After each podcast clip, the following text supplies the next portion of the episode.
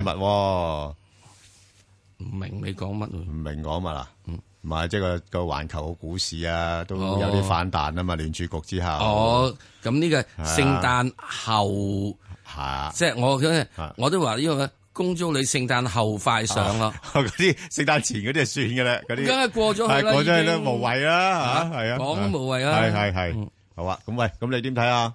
嗱，跟住翻嚟下禮拜一三日半嘅市啫，咁又過新年噶啦，我以上次都講過啦啊，就話由基本上咧就會去到聖誕前咧係有個調整嘅，嚇咁跟住咧就聖誕之後咧啊就跟住就會升，係啦，嗯但係去到一月中到啦，咁樣即係時你而家拉尾咁咪早咗兩日咯，係咯係有人會偷步噶嘛，梗梗會㗎，係啦，嗯係咪啊？係啊，咁偷步會完咗嘅時鐘咁叻嗱咁叻，你揸貨過年啦，仲揸重貨啊，唔啱仲借埋錢揸貨啊！你你咁講係農曆年啊，係嘛？我講新歷年啊，新歷年啫，啊，就嗰三日哦你夠膽揸貨，係然之後做孖展揸貨過年啊嚇，哦。嗱！啊如果你唔係鎖螺絲嗰啲咁樣樣，你走去嚇人咯， 一搞，你夠膽分分鐘食螺絲啦 啊係咪啊？係啊即係呢個階段入邊嘅時，邊個夠膽揸重貨過價？咁啊係，亦都唔敢揸重貨，亦都唔敢揸咁長。嗯，係啦，你啱睇到而家啲市況都係咁噶梗啦，係啊啦，唉，日日啲啲升跌股份都唔同嘅，對，係嘛？啊，好啦，嗯所以咁呢嗯我哋不如早啲聽電話啦。好，係，好，李早生晨，，早晨啊，李早晨，生，早晨，早係晨聖誕快上，唉係，哎，very good，喂，聖誕過咗啦，新年快上啦，我哦都好，係繼續上，繼續上，唉，好，係喂，問股之前，你上我記得上次你哋講過話，而家就買得貨，好誒一月後就可以出一呢月個浪可以中推，嗯呢個浪可以推到幾多點度啊？呢個朗，嗯，我諗佢都係去到頂到籠，去到即係咁短時間俾你去二萬四，冇啊，阿阿阿李生。係其實而家咧，仲有個指數咧就唔會上得太多嘅，嗯不過就唔緊要啦嘅，即係啲誒資金都係炒個股嘅係啫。啦，咁你見到有啲個股呢啲幅度係大啲嘅，係咁所以你啊，即係比較要區分咯。如果你又諗住啊指數揾食嘅，咁買啲指數股嘅，咁唔係嗱，唔即係會升得咁，太多指數股咧，我就建議大家唔好買啦。啊。如果你指數嗰啲咧，係即係可以嚟即係炒嘢短線嗰啲咧，就冇所謂，一日轉幾轉㗎。係啊喂，有一日嗰個恒指都轉咗四千點，啊轉咗呢個咩啦？轉咗呢啊個誒，大約係誒乜上去二百落嚟二百，話嗰度都六百點啦，有一日係都。咁所以咧，你如果要做嘅咧，仲翻啲其他啲係所謂嘅係有啲概念啊，有啲實力嘅股，你好似吉利咁，今年都升咗七十係 percent 啊啦。。不過啊啊啊李生，我覺得咁樣樣，你指數咧亦都唔係冇得玩嘅，即係有時咧你嗰個大市都要譬如晾住一定嘅幅度咧，咁佢可能都會主攻某一啲指數成分股嘅，係。咁你就去捕捉咯。咁誒嗯亞投行呢個浪可以買，即係邊啲行先值得誒、呃即係買先嘅，跟住跟住入邊咧，跟住就會炒起邊個板塊咁樣咧，咁啊，嗱，好多人咧就仲係講一路一帶，係話呢樣嘢 out 咗啦，一路一帶。啊，我哋露咗幾耐，即係露宿 啊，等等佢升，同埋帶咗幾耐都唔見佢帶挈我哋啊！嗯，第一件事，好多人講話一路一帶，咁我話買啲水泥股乜成啦，係咪啊？鋼鐵股啦，嗯基建啊，鐵路基基建建嗯股啦，咁樣股啦吓，知唔知全中國嗰個水泥產量係佔咗全世界百分之五十 percent 咧？嗯哇！淨係 over capacity 到痹啦咁，咁咪要輸出咯，所以就係唔要係啊揾地方輸出，咁咪要俾咁啲人要使啊下慢慢輸咗之後先啦。係即係你而家啊，第一包英泥都未出嗯，你同我講炒水泥股嗯，係咪啊？咁你再跟住，你會跟住其他一樣嘢，你真正簽咗合約再做嗱，嗰樣嘢真正做嘅，係我會覺得真正炒一路一帶嘅時鐘就點呢？我係唔係嗱？你有兩個兩個時炒，第一你係炒概念，嗯，早早一年兩年炒咗啦，嗯，第二件事你要炒真正嘅業績嗱，我係傾向炒業績嘅。炒盈利啦，炒盈利嘅。咁、嗯盈利嘅話，我會估計你應該要喺二零一六年年中之後，嗯你開始見到點樣變咗泛開嗯，同埋即嗱，大家水泥都好咧。喂，你究竟西部水泥啊，定乜嘢水泥好咧？ 即係我都唔知安徽海螺啊咁係啦安徽海螺 嗱，因為安徽海螺一定係龍頭，一定可以有係啊啲機會嘅。啊咁即係問題，你就要佢幾時嚟係咧？你要睇呢樣嘢，所以我一定要睇翻鋪翻先咁先得。不過李生，你係咪有個組合嘅股票要問㗎？係啊係係啊係啊係係啊啊，你你你請問咧，啊第一隻九四一。係嗯有定未啊？？有嘅，啱啱誒星期五衝入去嘅。咦，同我一樣誒喎，梗係係啊啦。唉，同我一樣啊！聽阿 Bang 哥講，即係八，係啊即係九十蚊之下 就買啊，百幾百蚊就買啊嘛我我都即刻換馬換咗換翻呢只啊，呢只比較落後點啊解，呢只都唔會輸得去邊嘅？唔會輸得去邊啊？八十八蚊係啊，點啊？跟住另外咧，有農行咧，農行誒係咪即係呢呢呢排強勢啊？但係又靜一靜咁樣誒會啊會啊，差唔多㗎啦，去到呢啲位嚇。係啊跟住就有隻水泥一三一三華潤啦，呢只跌咗落去個山底度啦。係啊係啊係啊，跟住啊跟住基建啊，三九零可390唔可以誒好而家購入咧？係好，仲誒，有一再再想轉一隻誒，嗰只環保啊，六三一六嘅康達。六三一六。好係啦啊，，咁啊，我同你講頭嗰兩隻先。咁啊，誒、第一隻就唔使講啦。咁我同你都係揸住啦，暫時誒誒、你你諗住睇幾多蚊走㗎？有冇機會去一百蚊啊？哇！我就唔會㗎等咁高咯。我我呢轉都九係十八都走啊！誒，唔係我我我呢轉諗住九啊九啊三度就走㗎啦。哇！ 係啊，咁你唔錯㗎啦，八十八蚊買九啊三蚊走係咪先？係啊，咁都又換仲個未有十個 percent 誒未有十個 percent 㗎，我而家未，我唔係十個 percent 走嘅，而家五六個 percent 就走㗎啦。吓咁啊！另外咧就一二八八咧就去到呢啲位，我覺得應該可能或者要食一食糊咯哦，喎。佢會喺而家三個三三個四度打橫行一段，咁然後跟住又會回翻落嚟咯。哦，啊，再上空間唔多。喂，阿石 Sir 搭埋去其他嗰三隻啊，呢只華潤水泥一三一三，好一三一三，揸住佢啦，冇乜問題啊。嗯開始見底，浮啲彈彈地啦，彈彈地就吓。嗯咁啊，彈到幾多度咧？而家你兩個四啊嘛，咪俾你彈到暫時彈到即係兩個誒兩個九至三蚊度咯。嗯，嚇，話都幾好啦，幾好㗎幾好㗎啦，兩因三為點成解啦咧，？你隻嘢咧九啊幾蚊啦，係係係彈五 percent 嘅啫，係咁上下三嘅 percent 嘅啫。係啊，咁呢得兩個四呢啲咁樣咧。就就唔同啊，啊，可以即係十 percent 即係人馬啊，十細五 percent 啊，咁容易樣樣操作，係 係容易被人操作係啦，好好啊，另外就三九零啦。啊。三九零、誒三九零中中咧，國中鐵打都係可以揸住佢。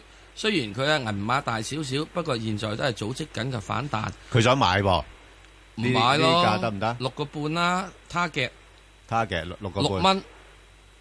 嗱，你呢個聽日禮拜一翻嚟啦，可能係係六個一高噶啦，高開㗎啦，一定。可能六個一，你又唔係一定會唔一定高高開開啊唔一定嘅高開，誒係個別啦，係啊去到六個一度。嗱，之但係咧，你又點樣咧？嗱，要真真正正啊，唔係講少，你升得上呢個七個七咧，我就同你啊搞七七事變啦，係啊，即係嗰陣時係你真係翻身啊，七個七就好好嘛？好啦咁呢個咧就係咁啦。仲有咧，六一三啊六六一三六誒環保啊，呢只啊康達環保，啊，咁啊，即係呢個咧就好簡單嘅啫。估值唔高，不過只股價唔升，係啦，咁嗯冇法子噶啦。啊咁而家佢暫時個好處咧，就係佢仲係一個相對嘅低位。誒、嗯希望啦，希望吓、就做緊雙底。咁你咧，如果而家即係一個九毫八兩蚊雞到入咧，下面就等住咧就係我俾呢個係過百，我同你走係過百就止蝕。上望係點咧？嗯嗱呢只又可以望高少少噶，望個兩個四啊。嗯，哇！咁你兩兩蚊入兩個四，廿 percent 哦喎。我啊下面俾我下面俾你 ten percent，我同你賭喎，哦，一賠二喎。咁係嗱，我計賭嘅咋吓。好啦，好嘛好好好唔該好，晒，多謝晒，好好嘅好，我哋再聽電話啦，嗯啊，陳小姐，陳小姐，喂，你好，係早你好，晨係，早晨，係啊，點啊？系，即系边個石 Sir 係你好係你好新年快上，係多謝多啊謝，係而家幾好，個個都講新年快係上去，真係。你問邊隻股票啊？陳小姐， 嗱，如果有邊個講新年快樂，我哋即刻就熄你咪。係係你問邊隻？啊問三十八號嘅，係三十八號我未有貨嘅，咁一號文件可唔可以炒啊下？哇！你真係犀利喎，優文件你都知啊，都未出係咪？嗱，可以炒噶，每一年咧一月咧就係炒呢個農業股嘅時候嚟嘅。誒、一月之前啊，咁所以而家未到一月啦。咁你最近見到有啲石化、誒、化肥股啊，啊都開始喐啦嘛。咁誒，我覺得誒、呃第一拖拉嗱，基本因素就唔係好強，不過可以去睇翻五個四五個半嘅，咁啊亦都而家呢啲價位咧，我覺得可以留意下啦。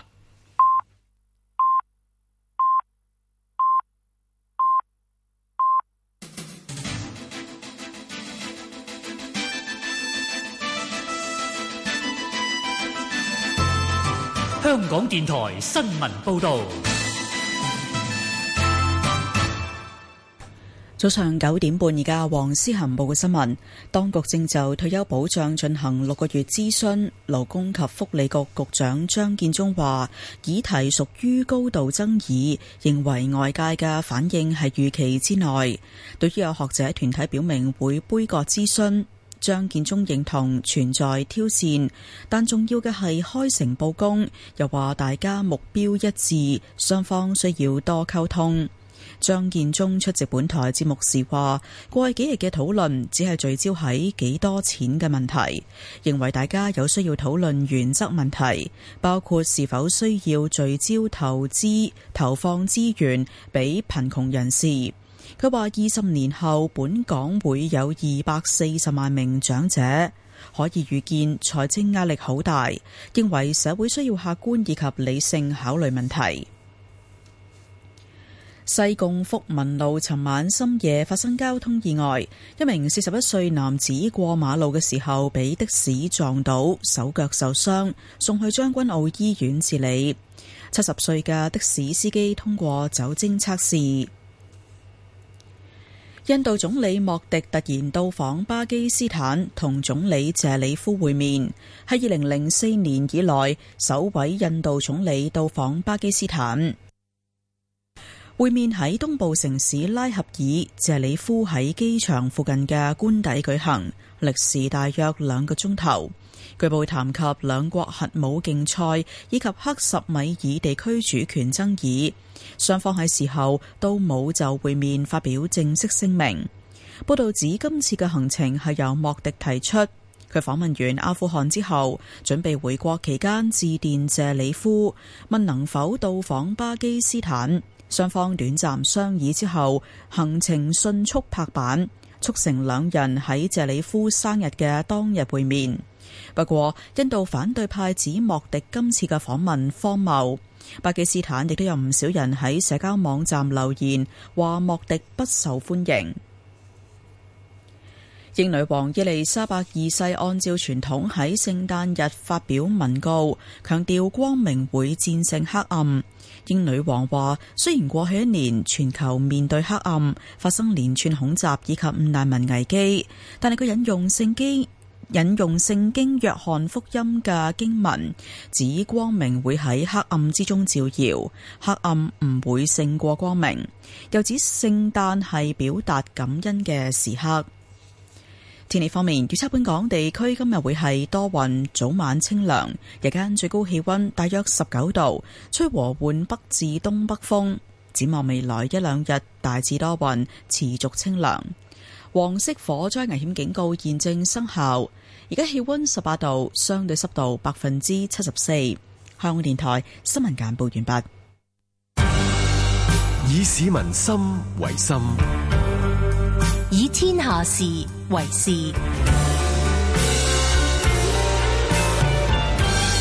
FM 九二六香港電台第一台，你嘅新聞時事知識台，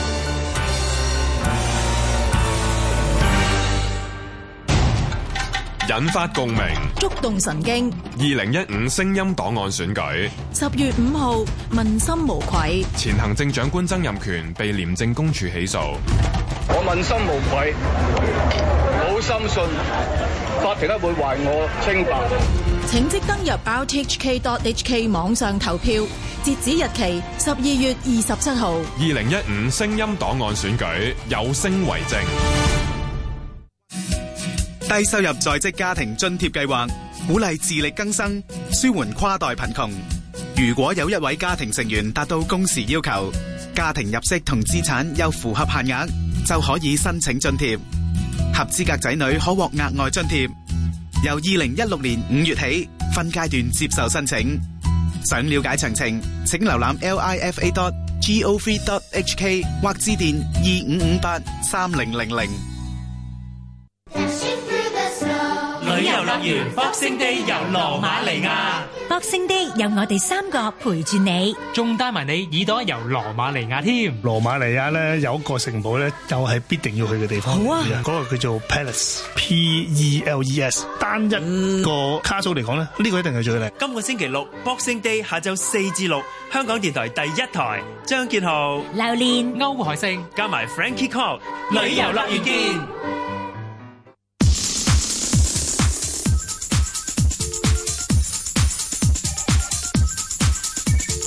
石鏡泉邝文斌與你進入投資新世代，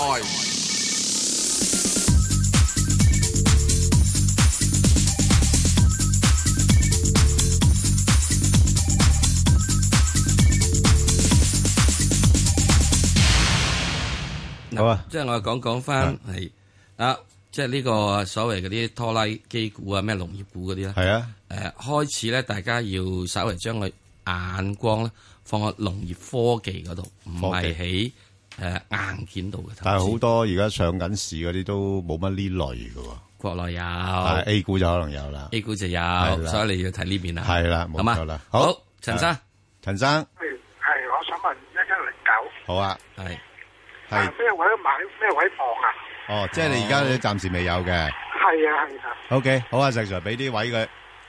現位買止蝕位三十啊二十一個半，上面望二十四至二十五，哇，石 Sir，而家呢啲位仲買得過？一係咯，係咯，呢啲位好一似水位唔多咁啊。 yes，哇，你咁有信心因為我博一樣嘢好簡單，啊！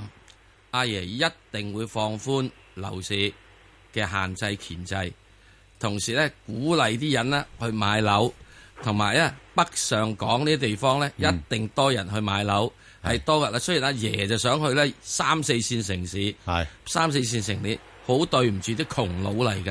哦，啊咁之，但係咧去到呢啲咁樣嘢咧，呢啲地方你一放寬咧，啲人就好中意入嚟啦。但係石 Sir，你依家呢啲咁嘅內房股咧個股價咧，其實升咗咁多，會唔會已經反映咗呢方面比較樂觀啲嘅睇法佢唔係㗎？升好多啫，之前嘅市盈佢都係大約十六蚊度啫。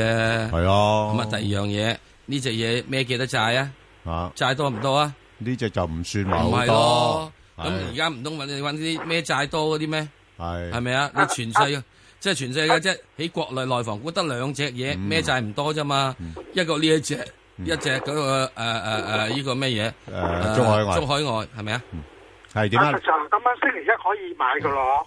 來星期一諗落啦，冇問題嘅，我覺得。嗯。 OK，唔該你。好啦，好，好好啊，阿黃太係黃，Ben 太 Sir，Ben 哥，係早你好晨，你好新年快樂。係多謝哇好嘢好嘢嘢係點啊點啊你我你想問嗰個七三二信利啊，係係其實咧呢只股票咧我就止蝕咗噶啦 OK à, 因為你睇佢個圖表咧，除係啊非你除非你上個禮拜買嘅啫，係如果冇得成年買都冇人賺錢。啱啊嗯但係我有一樣嘢我唔明佢咧，因為我喺廿一號睇啲資料睇到佢咧，佢有成六百萬股叫交叉盤啊。係一個八毫四，我唔明咩叫交叉盤啊？係咪即係睇好佢依家可以入翻，抑或依家依家係即係反彈嚟嘅啫？呢屬於係做手機嗰啲，佢係做嗰啲輕觸屏幕噶嘛。係啊咁我就以前有買佢呢，就賺過少少嘅，不過係咁誒就佢因為佢嗰個每個月佢嗰度有嗰個營業額又有出。又係有息派，係啊啱咁但係佢又話競爭激烈啊，嗯又毛利率下跌，咁所以又又發個盈警又盛。咁依家依家我究竟我想知啊道就係咩？我麻煩你解釋俾我聽咩叫交叉盤係好定唔好，抑或依家係咪喺低位？依家都可以入翻呢？抑或算啦，唔好買呢啲股，買第二啲股呢？麻煩你俾個意見我啊！啊 阿黃太都做咗好多功課啦，我見到，嗯，啊，即係好多分析。咁啊，至於你話交叉盤嗰啲咧，其實咧就係、誒、有一啲大手少少咧，有時大家即係私底下咁樣樣嚇、啊即係佢佢佢要交是單費㗎，所以要上板嘅，所以你就睇得到佢交叉。咁啊，私底下咁樣大家誒、即係誒對對咗盤咁樣樣啦。即係交叉盤咧，啊即係嚼咗經紀嗰份，嚇，即係唔使唔係使做呢個，即係冇咗中介人嚇。不過你一定要納税。係啦，嗱，交叉盤有樣嘢嘅，係可以有陣時咧，係就玩嘢嘅。唔係，即係可以啦。譬如我同阿石 Sir 咁樣樣，可能咧我就拗咗佢咁耐，我揸住一大得一大手呢個貨，咁咧我就誒、呃又唔係幾想即時喺個市場度沽出去，沽出我去沽冧，係啊沽冧，咁我揾多石 Sir，阿石 Sir 話算啦，係你冇錢揸啫，我有錢揸，你你你啊轉俾我啦咁。咁啊，另外一樣嘢係。六百萬股咧係，very sub 衰，係又唔係大，又唔係大，係啊，咁啊，即係唔呢啲係係 chop 衰嚟嘅，雜衰嚟嘅。係啦。咁啊，頭先你又分析得好好啊，因為呢間公司咧本身咧過往嚟講咧，佢相當之成功，即係誒試過咧係做得相當之好。咁但係而家咧就可能周期性啦，咁而家開始又略為走下坡咁樣樣。咁所以你話誒個股份係咁低殘嘅話咧，誒佢係有條件係做翻好啲嘅。即係如果尤其是咧，即係如果當誒、呃大家對個市況唔係咁擔心啊，甚至乎將來有啲所謂深港通啊，咁啲資金中意炒呢啲誒中小型股咧，咁佢有啲機會做好嘅。咁啊不過咧就誒、呃、暫時睇咧嗰啲火候就未夠嚇，咁啊所以誒、誒開始咧嚇，即係開始吸引你嘅眼球。係啦，冇錯，但係但係就開開始啦，開始希開望始吸引你誒眼球做做翻啲嘢啦。咁啊因為真係係係比較低殘呢個股份。咁啊，所以若然啊你想係即係嚇 fry fry 佢咧嚇，咁就即係可以諗諗。係啦，唔好即係太係啦，冇錯，即係你唔好話太大大注咯，即係呢啲诶小注怡情。诶、即係你話诶係咪真係好值得投資咧？我暫時係睇唔到咯。低位俾你見咗，哦係啦，係咁啊啊冇錯揾嗰啲做指示，係啦係咪啊？係啦有啲條件反上面彈咧上面你望嘅時咧係就即係啊一定要係點啊？二比一，係啊，啊不過而家我自己咧，我如诶、如果係咧，我都候住咧，就大概去喺翻個六至到兩蚊呢啲位啦，你自己捕捉下啦。即係兩兩啊六至兩蚊，哇，十 percent 喎，係啊，廿 percent、廿五 percent 喎，係㗎，佢但係兩蚊樓上咧，佢又通常好難上得到嘅。誒，啊通常一個九毫八，係啦，冇錯啦，係啦，好嘛，OK，好，阿郭太。系早晨 à? 啊，早兩晨位主持好啊，好你好係早晨新年快上啊！Ờ. 係哇哇，個個都咁硬嘅，啊，好嘢，好係嘢係好。嗱，我哋都話我哋一我啲聽眾係有質素㗎啦，嗯同埋好留心聽我哋講嘢。系啊，邊度會即係隨即係你如果隨逐去買股票咧，一定係嗨嘢嘅。好，好點？想問下三九八八啊，我三四半買㗎，咁幾多可以放？同埋揸住 Ừ, 沽咗揸住，揸實哦，你三四半買啊嘛，係 à. 啊，而家三三個半而家三個半啦。係啊咁我冇理由叫佢三半放㗎，係啊我係咪我我唔使唔使咁啊，咪要揸住啊？係啱，係咪啊？咁佢會唔會會唔會落去咧？咁我覺得個勢頭佢想做上嚟啊，呢個係做個雙底嘅，係開始做個雙底嘅哦。如果我叫佢只是要等三個二，你死都唔制㗎啦。係係咪啊？三個月之後你唔制唔制啊？咁三上個面月再買唔係啊，三個月再買，我我覺得我覺得咧，而家呢排呢啲內銀咧可以留意一下，係啦即係似乎好似中央係想做啲嘢咧，幫佢哋解困嘅，解困係啊，即係啊，減輕佢包袱，係啦，由阿媽同埋阿爺係係啊嚟接過佢包冇袱，冇錯啦，即係即係見到佢哋真係殘得好緊要啊，嗰個股價咧係啊係嘛，即係同埋咧你誒始終誒誒同埋中國經濟咧，我自己覺得咧誒應該開始有啲咁多多好轉嘅，係啦，係好轉緊中。係啦不過要到二零一六年年中咧，係啦，你又見到即係好轉多啲就啲啦，唔係咁快。不過咧，起碼即係佢有好轉嘅話咧，啲人對嗰啲內銀咧又冇咁擔心嘅，係啦，哦好嘛。同埋好誒，仲有一樣嘢就係就嚟公布誒、即係去到三月啦，二月、三月咧又會公布全年業績啊嘛，係個個都候住嗰啲息噶啦嘛，誒，佢息唔唔少㗎，係啊係啊再加埋咧，啊佢係揸外幣好多㗎嘛，係咯嗯人民幣最近呢幾排貶咗，係係咪啊？係啊咁啊，再跟住人哋睇啦，嚟緊嗰年嘅時咯，人民幣可能要貶三至五個 percent，哇！係嗰嚿肥豬肉嚟係啊㗎都，揸住佢啦，係啊，等收息啦，好唔好啊？好啊，呢啲係我哋好放心嘅，啊係啊，OK，好好，唔該該，唔好，嗯，好，誒，再聽電話啦，阿嚴生，系哎早晨，早晨，Ben 哥，早晨，早晨，系早晨，诶，哎啊我咧想問問國美咧好啊，哦我冧即係近期冧市之前入嘅兩蚊一毫入嘅，誒，哎未走過啊？走 我走啊一一買完之後係咁跌啦，哦。兩蚊一毫近期入嘅，即係冧大陸冧市嗰陣時之前入嘅，哦而家點搞咧？而家我真係嗰個國美到到而家咧，你呢個禮拜見得到咧，你要揸住佢，係因為佢而家連續有兩個禮拜到上升，係咁你死人啦，你都搏佢咧，就會升穿呢個一個半。一個半，個半先啦。係你升穿個半之後咧，世界就好啲啲噶啦佢。不不不，不阿嚴阿嚴阿嚴生啊，呃係你有冇留意佢咧個股價咧？通常都係暫時喺翻個四至到誒，呃唔係個二至到個半呢度上係落。啊係啊係啊係啊係嘛？即係所係啊以變咗你，如果你話等到兩蚊先走咧，就可能唔得真啊係要好所以我就長叫佢清升穿個半。係啊，如果有機會升穿個半咧，你先好諗兩蚊。係如果唔係咧，我就會係諗點樣咧，就一個四毫九就出軌咗佢。係啊咁然之後咧就再落翻嚟係啊咧，就過三度就執翻佢。冇錯啦再多咁走你幾轉嗱，你嗰度咧就已經起碼有呢個差唔多有五 percent 到差異噶啦。係啊係啊。咁啊，跟住一過三執住咧，我就搏佢過三之後，嗱，佢今次鋪咧未必咁快就升穿個半㗎。嗯係好啊嘛？即係佢再跟落翻嚟過三呢個位嘅時之中啦，或者誒過半位落翻嚟過四咧，嗱落半落翻嚟過四咧，唔好落過三啦嚇。係嗯你翻嚟過四度嘅時之中咧，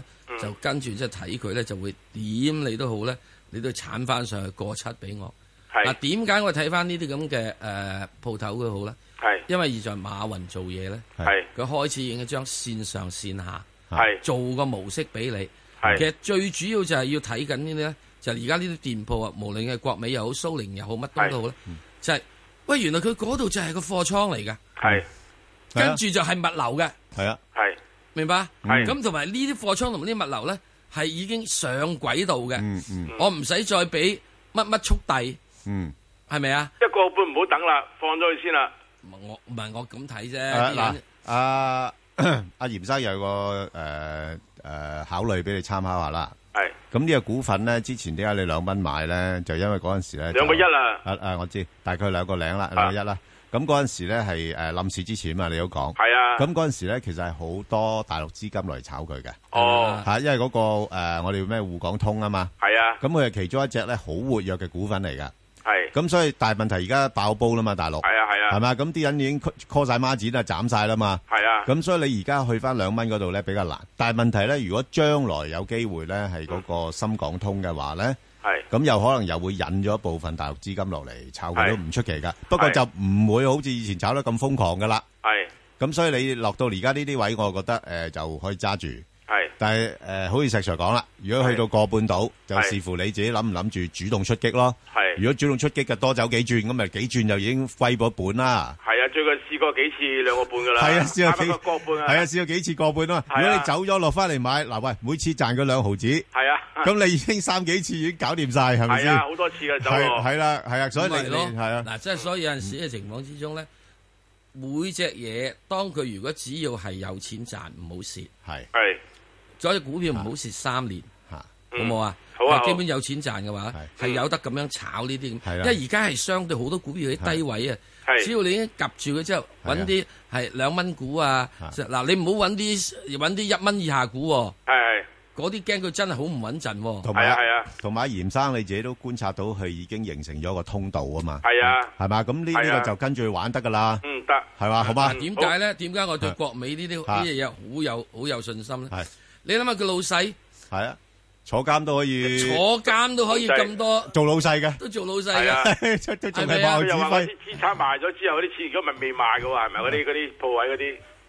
我唔理佢賣咗唔賣啊，我淨係睇到你老老細即係係啊坐監都啊用即係有有我就本事啦信你即係有本事啦，係啦，好啦，係咪啊 OK，咁好暫唔該你晒唔該晒好兩位好唔該多謝，好，阿梁女士，喂，早 Vâng, 晨啊，早晨邊個啊？梁女阿士 À, Sir Sir，係早早晨。晨，早晨，係係，請問我係咪可以問五隻噶？誒冇啦，我哋頭先問咗啦，好你哦唔該你啊。你下次啊，好冇？好啊，好好啊啊。，係點啊？咁有我就問 à, 誒一三五啊，係一三五，係係啦，我我平均價都要十二個半噶，係嗱啦，嗱呢只股份咧，誒情況咧係有啲咁多多似頭先嗰只國美啦，啊即係落到呢啲位咧，就佢應該唔會再跌得太哦多，係嘛？因為近近期又有啲即係自自己嗰個中石油嗰啲有重組啊嘛，啲資產重哦組過啊嘛，咁啊不過問題咧，唯一咧就係佢比較上麻煩啲咧，就係而家啲啲嗰啲能源價格咧比較上誒跌嗯啊跌跌得好低啊。哦，吓咁、變咗佢都會受到一定嘅影響，係啦。咁所以暫時嚟講咧，佢真係唔叻得去邊，佢應該係喺介乎喺翻大概誒六個二啊，至到大概七蚊呢啲位上上落落嘅啫。咁樣我係咪炒波幅，抑或係加住咧？ 誒、你你唔好你加注就唔好啦，係啦，吓，因為暫時嚟講又唔叻都係邊住。吓，但係如果你話诶诶，你經常有留意下呢個股份嘅波動嘅咧，咁你可以炒下波幅嘅。系啦，即係就係頭先我講啦，即係大概六個二至到七蚊到呢啲範圍。哦，咁樣。係啦，咁佢而家已經六個六咁滯啦嘛。係。咁六個六即係中間價啦，咁啊即係唔好喐住啦，係咪？係啊。咁如果佢去到加近七蚊嘅時間，你就諗下沽唔沽啦，沽翻出嚟，然後等佢落翻去大概六個二度，你又買翻去，即係正如好似頭先頭先嗰位朋友咁啦。你你六個二至到七蚊，咁你已經係有成八毫子賺嘅啦嘛。咁啊。咁咁你勤勤勤力力咁樣樣咯，係嘛？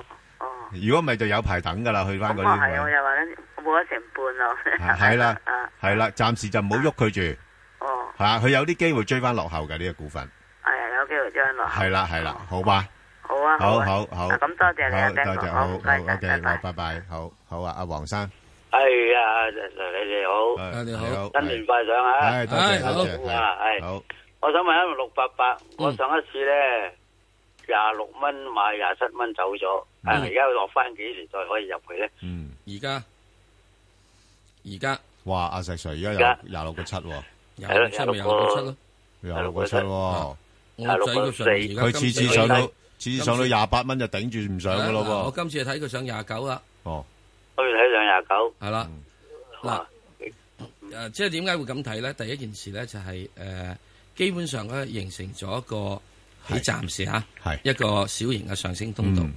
你可能喺廿六蚊買，誒廿六個七買，你可能走去喺二十六個二十六蚊買，爭七毫子啫。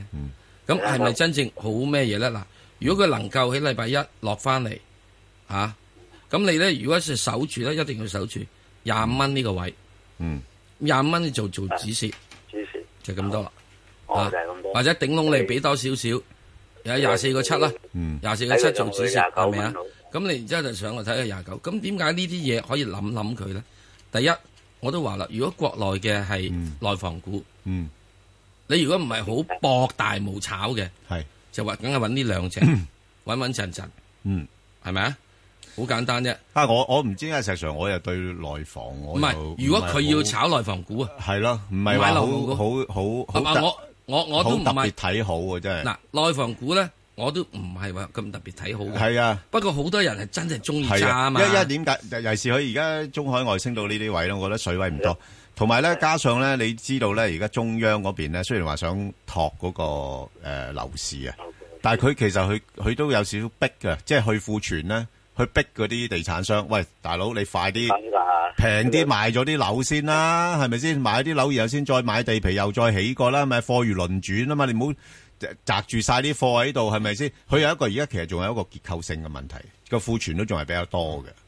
嗱，即係呢個咧就一定要睇翻咧，啊佢每個地方咧，嗯佢哋嗰個誒揸個盤嘅邊度。係嗯現在遇到最大問題係三四線城市，係一二線城市咧係，基本上嘅樓盤咧係去得到嘅，唔使減價都去得到嘅。誒嗱，所以呢個就就從投資上面嚟講咧，我反而覺得嗰啲三四線城唔市得，我話俾你三四線城市去唔到貨嘅。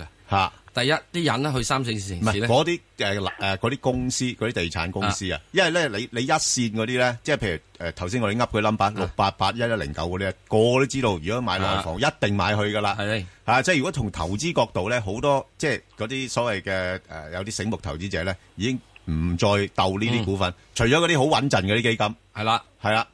咁而 家問題，如果都話你如果想炒咧，係你又揾啲誒乜大啊、乜行啊係嗰啲啦，係咪啊？係啊，係咪啊啊嗰？啲啊誒有有有顏色嗰啲啊，綠綠綠綠色嗰 啲啊喂，，你知唔知啊？乜大乜行嗰啲跟住已經要供股啊？而家 係啊，嗯係咪啊？要供股啊嘛。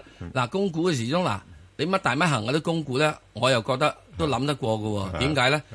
新世界肯認啊嘛。啊係啊，係啊。新世界肯認，喂，咁咪認住呢個字號咯，好係嘛咪啊？咁之但係其他啲咧，最慘你真係債務負擔到。嗱，你減銀行嘅話，嗯，減銀行負擔，你係咪要求啲有還債啊？好啊，Dạ. 好啦，咁好啊啊，阿諗諗啦黃生自己諗一諗啦好嘅。好好，嘅阿陳小姐，陳小姐係，你好，誒係，你好，石係 Sir 不你哥，好，係，新年開心啊！好啊，大家哎呀話好啦，都好啊，呢個都好有創意，係點啊？誒，你想咁問啊邊，個想股票？問呢只二零零六 à, 啊，咩價位可以買？喂呢因呢隻為一路都唔回嘅，一路係好咁樣好嘢嚟喎，呢只係啊，佢自從上次誒、呃即係嗰啲股份咧係誒轉咗手之後咧，個股價一路做上嚟，咁誒、呃都誒好、少落翻去三蚊樓下，落翻去三蚊樓下都好快上翻嚟，係啦。咁我而家我嗱咁好簡單，阿 Bang 哥揾啲資料啦，佢乜嘢價位轉手啊？誒好似我記得係好低下嘅，廿四廿五蚊。我誒我我唔係係點樣樣？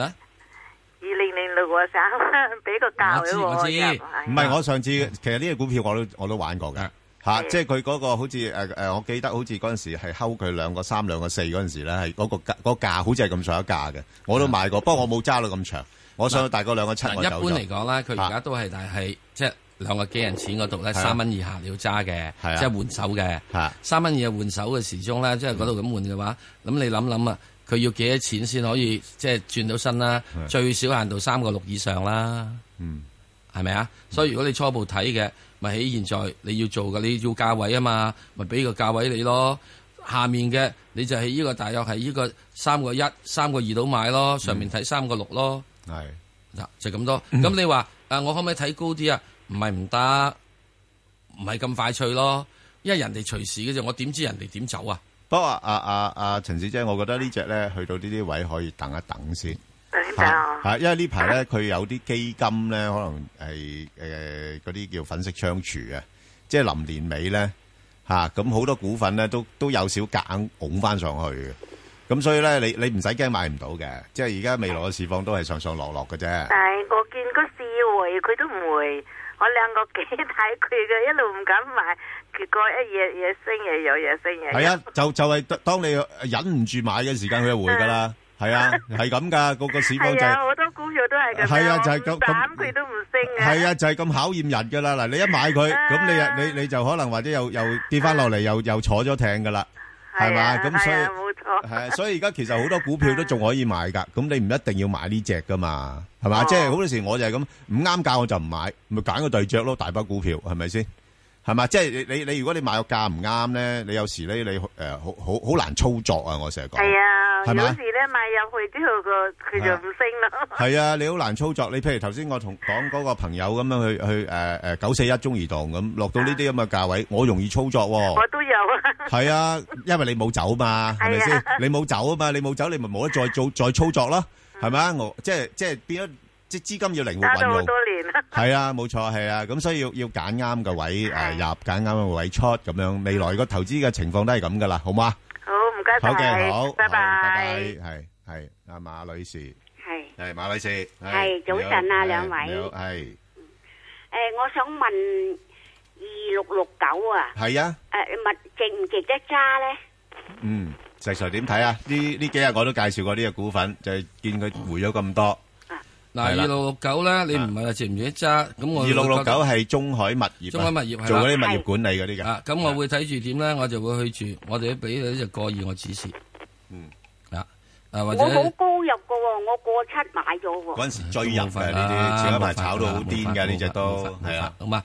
咁啊，頂籠我俾佢一個一毫半，我就一定要走嘅，一定指示。嗯一個一毫半就要走啦。係啊，唔係指示啊。哦，啊，好嘛？嗯誒，佢而家要咧，又要下個禮拜咧，下個禮拜一定要企喺一個二毫半之上。如果下個禮拜企唔到一個二毫半之上咧，都要考慮下，好唔好啊？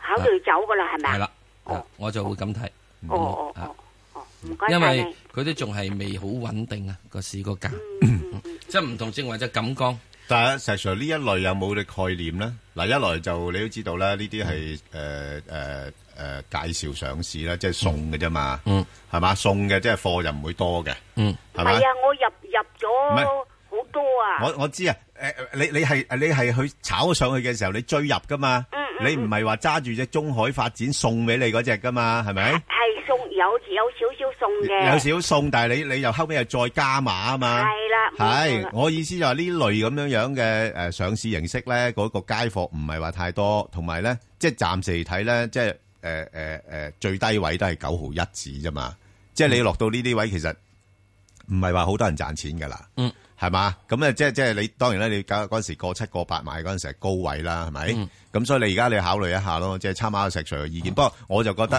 即即係如果你係落到呢啲水平嚟講咧，誒應該係有啲條件做呢個反彈，因為始終佢有個概念啊嘛。你你物物業管理喺國內咁多樓盤係咪？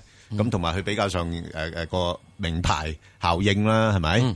係啦，咁啊，好啦，咁我哋冇辦法啦嚇，咁啊，如果價位唔啱嘅，咁啊暫時揸住先啊嚇。好。同埋國家，希望天主回報佢哋。教宗話希望和平再現，難民重享安全嘅環境，早日返回故鄉。天氣方面，東北季候風正為華南沿岸地區帶嚟清涼天氣。預測本港今日係多雲，吹和緩嘅北至東北風。展望未來一兩日，大致多雲，持續清涼。黃色火災危險警告現正生效。而家氣温十八度，相對濕度百分之七十五。香港電台新聞簡報完畢。以市民心為心，以天下事為事，市民心為心，以天下事為事。 FM 九二六香港電台第一台，你嘅新聞時事知識台。三二一，Merry Christmas！好開心啊，好開心啊！乜其實點解聖誕又要倒數嘅？又係喎，咁轉啲安靜嘅音樂啊！只剩下鋼琴陪我彈了一天。誒嗱，又唔使太孤獨嘅咁呢首啦，靜靜地都幾舒服啊！正如香港電台第一台，想用心咁同你講一句，嚟嚟嚟，我幫你倒數，都話靜靜地一齊嚟，聖誕快樂！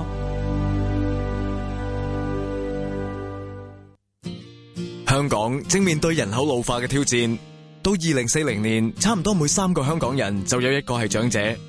而家政府每五蚊嘅經常開支，大概有一蚊係用嚟照顧長者。退休保障嘅責任需要個人、家庭同社會一齊分擔。退休保障公眾參與活動已經展開，諮詢期到二零一六年六月二十一號，歡迎提交意見。想了解詳情，請瀏覽 rp.gov.hk。杜文慧小姐，今年聖誕過得好開心咧，梗係何必師傅今年可以同你林超榮、李思正三個開心小生一齊遊公展喎、唔止，仲有 J Mimi、JW、吳兆軒同埋青協香港旋律添呢。我哋就咁開心啦，咁冇嚟嘅聽眾又點呢？我哋已經準備好當日活動嘅精華片段啦。一於星期一上晝十點四，聽住我哋香港電台第一台《開心日報》，繼續開心啦！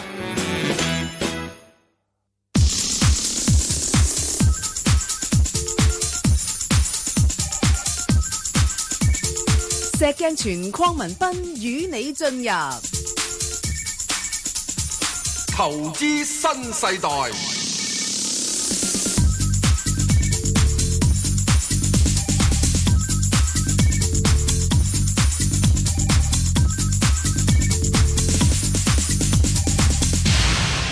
好，誒，翻嚟阿何生啦，嗯，何誒生唔該晒啊，郭啊，我想問一問咧，即係關於啊二零一零啊瑞年呢個股啊，佢停牌咗都有成個幾月啦。係啊你有咩？我咪都問過去港交所，佢哋都冇乜消息可以講到。誒、佢受人追擊啊，唔知誒個、前景係點咧？哇！呢個就真係難去評論喎，況且而家都誒停咗牌，都冇乜辦法。咁啊，通常呢啲受人追擊嘅話咧，要停牌咧，又停咁耐咧，就根據經驗就麻煩少少咯。哦，OK，係啊，咁即係有冇得追究或者追討啲誒咪嘅損失或者咩咁問題咧？啊，哇！追究追究損晒食水，你點你你點睇啊？冇噶，啊，冇啊，因為公司佢有好多種原因去停牌噶嘛。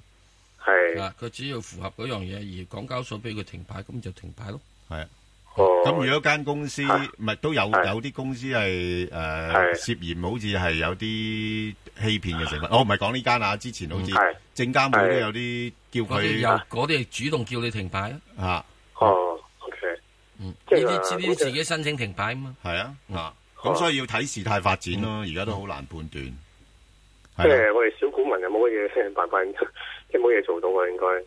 誒，暫呃時就冇乜噶啦，要等等佢間公司，佢唔係佢公司都有有咩嘅，有一定嘅要求嘅，即係你停到咁上下，咁可能誒交通機構都要求佢，喂你誒誒誒要做一啲澄清啊，或者咩誒誒誒交代下咁樣樣咯，咁所以咪就係一一路要睇住佢有啲咩消息出嚟咯，有啲停牌幾年噶，係啊，係啊，有啲停擺㗎，即係停咗好多年。佢會話俾你聽，诶，我哋又做緊啲咩調查啊，乜乜乜咁，佢喺度拖拖字決都得㗎，係啊，係係咯，即係嗯，哦，咁唯有要等啫，而家唯有等㗎啦，冇辦法㗎啦，係啊，好嘛，唔好意思，幫唔到你。唔該晒好好，唔該晒好好好，阿莫小姐係系早晨啊，早晨，石莫小 Sir 姐 Ben 哥，係你圣好诞快上。係大家話係我想问下嗰个八七五啊，係同问多只得唔得？一一三七唔得，哦只好有得一，隻八七五好啊。哦，你你入咗未啊？入咗咯哦，三个月三毫一，三毫一，哇！阿石我 Sir 冇。再加。石 Sir 點睇呢只嘢啊？個名好好喎，個名叫中國金控喎，哇！搞到我以為佢係我哋母公司添。 吓金控啊，哇，好緊要啊！誒台灣先中意用呢啲名嘅啊，咁咪控得好金咯， 哦控得好金啊！點啊點樣控得金法？唉，第一佢控住你啲金啊，係控得你好金啊，係咪？因為大家坐晒艇咪咯。係誒第一件事咧，去到而家呢啲位嘅時鐘咧，就係誒，因為佢上次低位都得兩兩毫零六仙度啫。係啊係啊，嚇係唔係兩毫零六仙啊？就係兩毫度咋。嚇嚇咁所以咧，而家去到但係而家兩個一度咧，咁我諗佢已經有好好好大嘅表現㗎啦。因為喺呢啲位度一個先係好大表現㗎。係咁啊，而家你希望咧就去到禮拜下個禮拜嚇，係佢應該要企翻上去兩兩毫二上面度。哇！不過不過呢間公司咧， 唉好多年都冇派過息，咁嗯係再加上咧有好多嘅集資活動，係啊嗯啊有配售有合股，哇！呢啲咧呢啲股份我最就忌嘅，嚇誒又又又又冇錢賺啊嚇，誒啊冇乜問題嘅，係即係點解嗱呢啲公司咧就值得要留意嘅，係啊，值得留意。哦，點解咧？就係、當你冇錢賺，佢又係冇咩嘢，好明顯嗰班人係得一樣嘢嘅啊啫，將個股價冇上，然之後上面再再殺多轉，係係咪啊？嗯咁所以如果佢而家呢度咧，喺而家呢個位度，如果守住兩毫子咧，嗯咁啊、希望希望啊，佢係認為即係不甘寂寞，就想殺一殺上去，殺到上上面幾多係三毫子嘅啫。嗱、兩毫去三毫咧，佢係五十 percent 嘅，嗯佢完全轉到身嘅。嗯真到三毫之後咧，我估計佢會落翻嚟噶啦。嗯除非佢有啲其他新嘢、新嘢去搞。嗯嗱，咁呢啲咁樣嘢咧，我會覺得就係話去到呢啲位咧，嗯你如果真正有興趣嘅炒呢啲咁樣嘢嘅，你可以試下睇。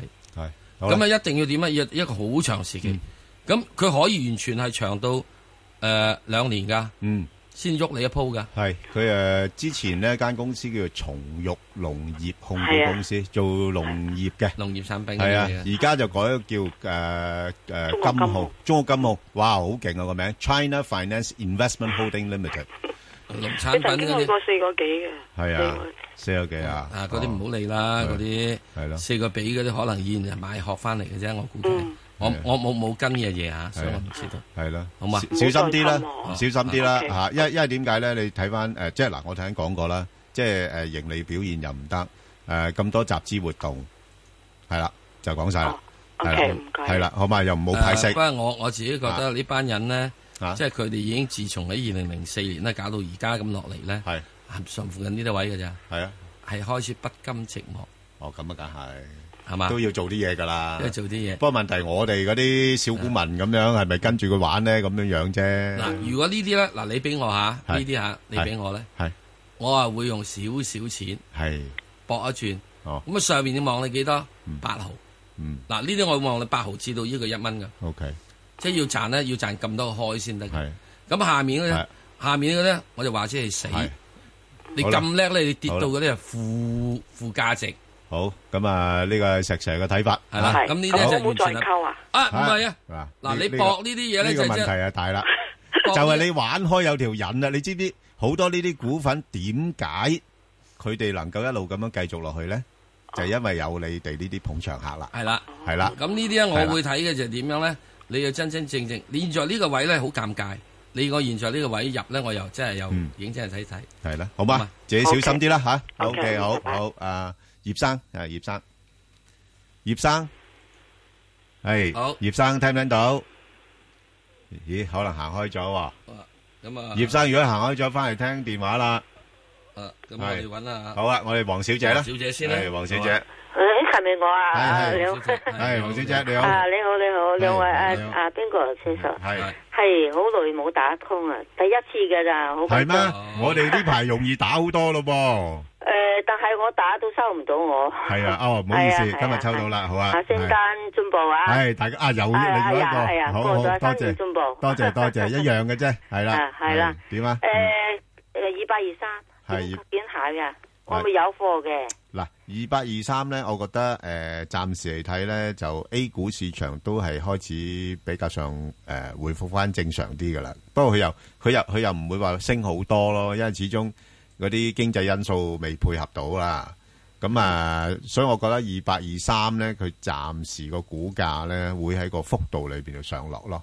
即誒，係呃我十一十一蚊三毫子買，誒有唔冇啊緊要，十一蚊三毫你可以揸住佢，但係咧就如果上到去大概十一個八度咧。啊？我會走一走先㗎有啦。嘅嗬，有有有機會啊！有機會，有機會嚇，哦十一個八度走一走，然後落翻去大概十個八度，我又買翻佢。哦，好啊，好啊好啊，啊。即係大概十個八至十一個八呢度咧，誒係做一啲買賣咯，嗯，好唔好啊嗯？即係佢唔會好似之前咁樣咁狂牛㗎啦。而家中央都講啊嘛，最好就慢牛啊嘛，係咪？多嗯下個啲禮嘢。拜有冇咧？誒，下個禮拜應該有啲誒，就未必去到咁高。如啊果下禮拜就上翻去大概十一個誒半十一個六度咯，啊，咁即係揸住佢係咪啊？揸住佢咯，係啦。哦，係好啊啊，，到好啊到到咁上下，自己識得落車就得噶啦吓。哦好啊嘛好，好好好唔該好，我哋再聽電話啦。好，啊，葉生，系早晨啊，早兩晨，位係你好，早係晨早晨兩位點啊？新係新年健康吓，係，多謝多謝，又好，係好。咁我想問一問只五號仔咧，幾錢可以入到貨咧？哇，五號仔啊，喂，石 Sir，而家仲入唔入一個啊？呢排都算叻噶咯噃，浮翻上去六十蚊樓上。唔入。啊，係啊你我可幾以時可以入咧？啊，你想要入咧冇問題。咁啊，真係你就大致上睇住咧，就係喺現在六十二蚊至六十一個誒半之間你可以入。咁啊，上面咧你就望住係唔係好多嘅啫，六十六度。咁啊，如果跌穿咗六十一蚊咧，就走咗佢。好啊好啊，唔該晒你哇啊。止博啊！哇，石 Sir 咁咪好容易走，係啊，係好容易走。好容易俾人逼走咗。係啊，係咯，你而家六廿二個半，冇六啊廿二個一所以毫佢如果半，下個禮拜咧，如係果咯落翻嚟六十一個半咧，從我啲技術指標嚟睇咧，係咯呢隻嘢已經玩完噶啦。哦，咁樣樣啊？係啊，咁所以我啊唔搏所以你見到有啲咯位咧，我係係俾得咯好窄㗎。你就窄啦。冚冷技術位嚟嘅呢啲。你即係其實即係叫人唔好唔好入咁又滯。唔係唔係喂，唔係你六十一個半咁用咩？一下就震咗落去一個半，咪即刻輸咗？唔會嘅，你放心啦。如果佢呢班人玩上去咧啊，即係聖誕節啊嘛，係啊，你都要炒匯豐啊嘛啊，，有拆你聖誕節頂住啊嘛，過啦，下禮拜都。咁唔係係嘅，仲有仲有即係哦啱啱你都啱今日先拆禮物啫，咁係 膊頭落地。 係咪啊？啊啱先嗰個拆禮物，佢由五啊六蚊鏟上嚟嘅，冇咁快最咩嘅，係啦，你都起碼俾佢鏟到咁啊六係，十十蚊雞啊，加加上我哋又話誒抹窗門，咁你抹窗門回風都要浪一浪㗎。係啊，浪浪啊 係啱啊嘛，咁㗎所以你而家即係我話你下個禮拜一定要升，係呢個禮拜下個禮拜唔升咧，就落翻嚟咧就唔係好嘢，就嗯唔好養啦。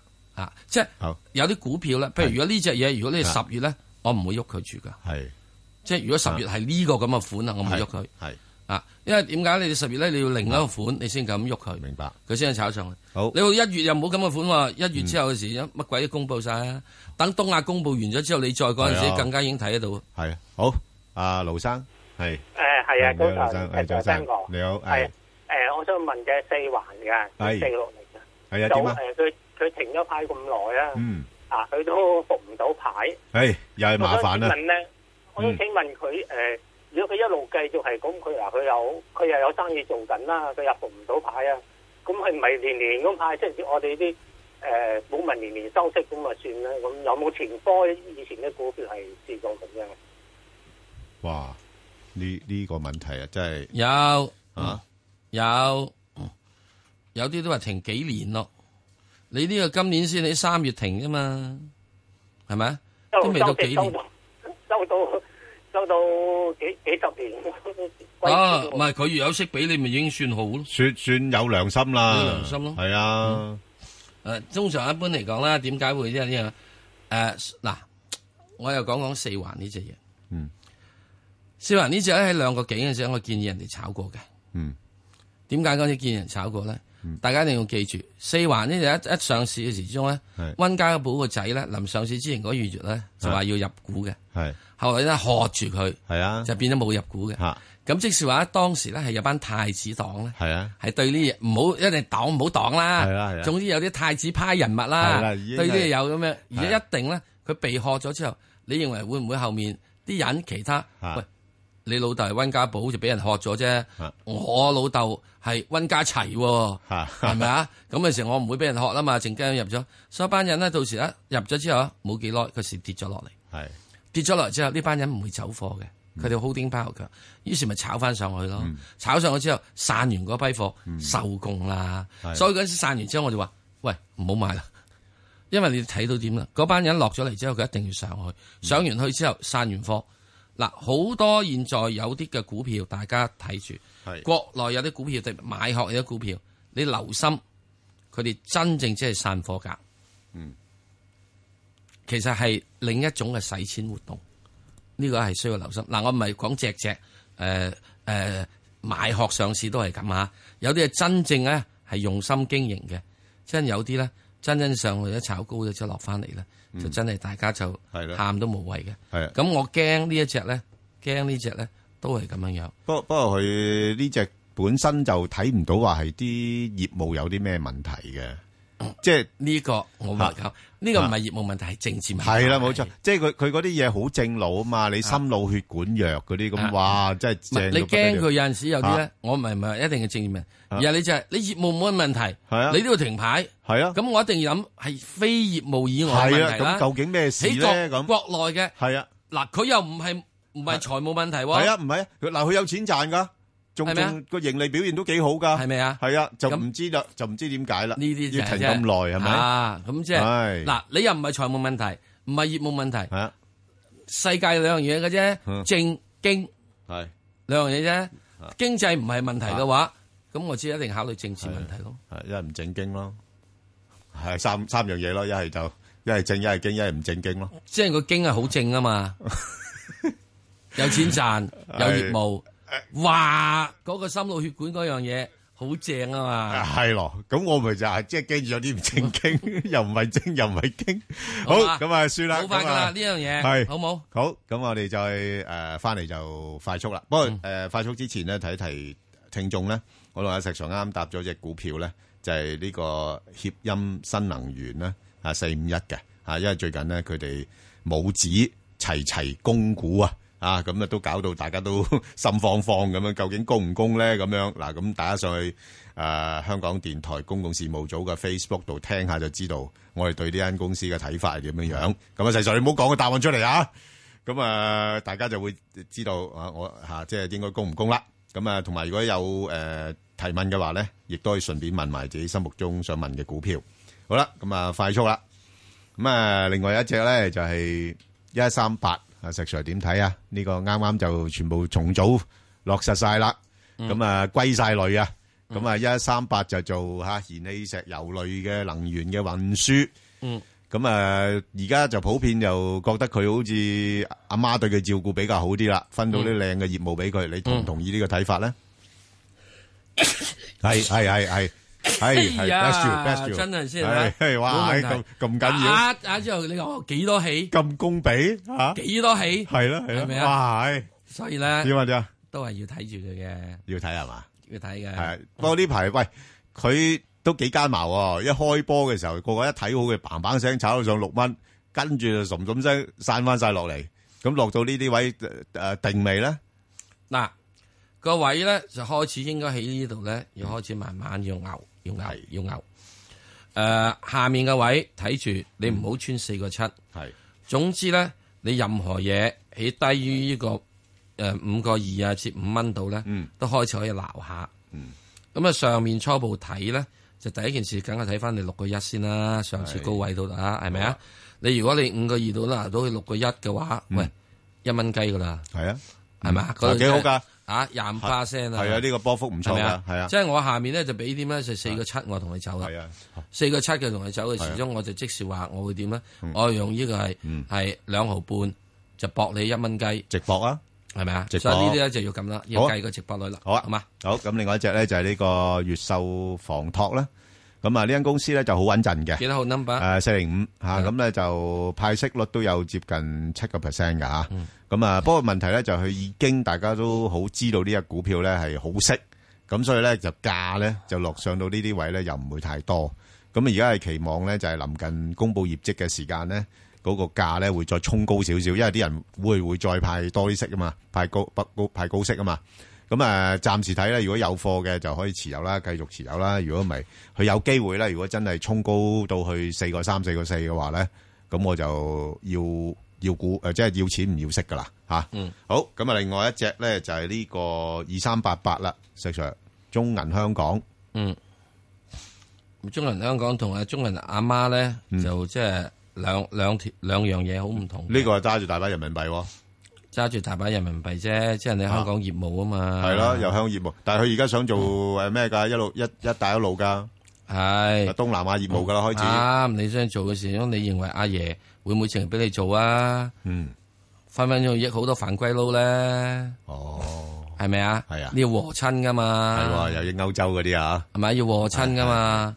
嗱，咁呢只嘢咧，我會覺得咁，誒、係有條件去慢慢考慮收集嘅，高息、喎，有成六厘、喎，慢慢條件考慮收集嘅，即係我自己睇個位咧，就應該就係爭一蚊雞到，嗯，即係譬如廿三蚊啊，或者三蚊、廿三蚊之下就比較好。係，咁啊，至於你如果另外一樣嘢會點做咧，就話如果佢喺禮拜下個禮拜嚇，冚一聲升轉廿四個半咧，嗯我會追。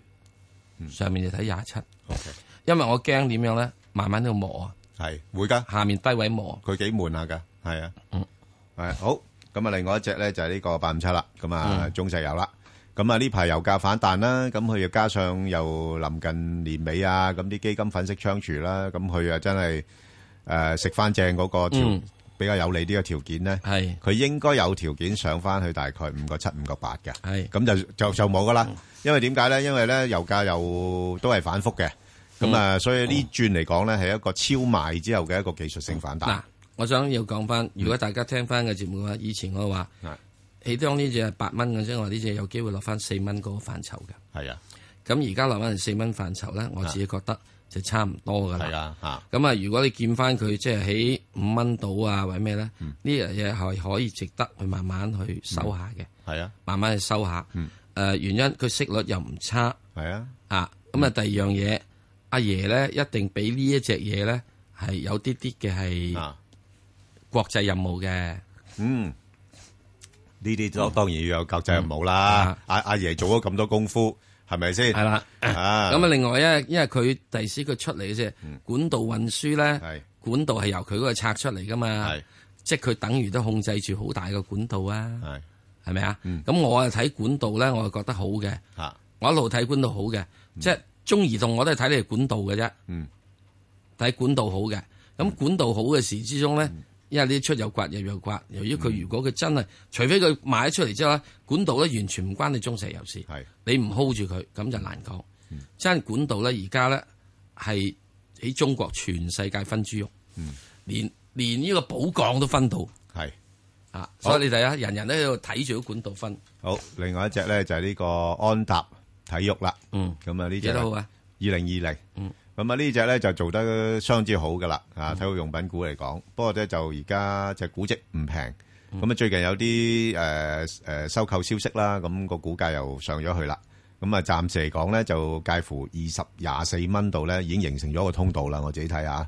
咁變咗大家投資者咧就可以把握呢個通道咧，係做一啲低買高沽嘅一個策略。好啦，咁另外咧就呢個聯想啊，九九二啊，嗯，點睇啊，石 Sir？而家回翻晒落嚟咯喎，最近嗯誒聯想冇乜好想，冇乜冇唔聯想啦，冇乜聯想，係啊因為誒世界出邊嗰啲人講話，唔知幾年之後，係誒所有 PC 都叫佢收工。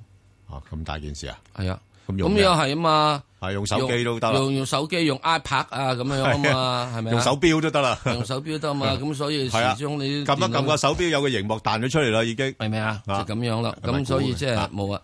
所以嗯如果大家即係想睇睇聯想嘅話，就建議大家走去睇睇诶诶呢個咩嘢 Star War 嗯係哦，咪睇睇有咩嘢叫 out 咗嘅嘢哦，哇係咁多啟示嘅吓吓有啊，以前 Star War 係啊十幾年前做有係啊好多嘢，而家都嚟咗 啦，係啦係啦，吓已經實無現人咗機嗰樣嘢已經係啊嚟咗啦，係好，係咪啊？咁另外一隻咧就係呢個誒中交建啊嚇，咁啊中交建咧就近排估計都回落咗嘅。咁不過似乎咧而家喺八蚊嗰度咧打緊底啦，咁即係呢啲水平，我覺得誒下跌風險唔大嘅。不過要等利好消息咧先有機會衝高。咁啊，暫時睇咧應該都係圍繞翻喺八蚊九蚊呢度咧，可能再行住先噶啦。咁而家投資者可以自己因應翻嗰個區間咧去操作。咁啊，另外一隻阿石 Sir 答埋佢啦，快啲吹吹，就係、呢、個誒誒、呃信義玻璃啊，八六八啊，嗯嚇點睇啊？呢只嘢誒又有分拆咯喎，有又拆啲嘢出嚟俾大家而用家啊拆啲嘢用啦，即係呢隻嘢都好多嘢搞下嘅，係啊嚇好好好積極㗎咁啊，冇咩問題啊，呢隻嘢喺你而家位度，呢個睇睇啦，就睇住佢啦，上面望五蚊，有五蚊咁多，有嘅，話澎湃誒比比較高啦，而家去到呢啲位，咁咁佢要搞嘢，你冇翻咁嘅水位，阿水跟你咩？係嘛？啊，哦，係嘛？佢五蚊先，佢要有啲嘢放嘅，分咗五蚊五個半添啊！哦，咁高啊，睇得到？唔係，佢要喺嗰先放嘢啊嘛。 OK，好。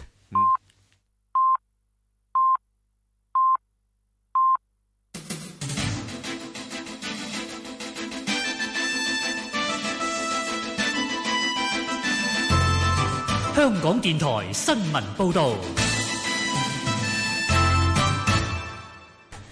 早上十點半，而家黃思涵報嘅新聞，政府正就退休保障諮詢公眾六個月。勞工及福利局局長張建宗話，政府對不論貧富方案有保留，但係持開放態度，聽取公眾意見，分析之後先至會定出路向。另外，張建宗話：佢喺平安夜約見勞顧會六名勞方代表，討論標準工時委員會嘅工作。佢有誠意同埋盡力呼籲六名代表繼續參與工作，並且完成報告提交俾政府。元朗錦上路嘅致命車禍，本港女子足球隊代表鄧影之嘅情況由危殆轉為嚴重。涉及事件嘅七十歲貨車司機被落案起訴一項危險駕駛引致他人死亡罪。朝早喺屯門裁判法院提堂，暫時無需答辯，押後至到明年嘅二月一號再訊。法國一名駐北京嘅雜誌記者，因為喺報導中批評中國政府對待新疆維吾爾人嘅手法，被中國當局拒絕延長簽證，需要喺月底之前離開。法國外交部表示遺憾。呢名女記者喺報導中批評中國利用巴黎連環恐襲，將打壓維吾爾人嘅行動合理化。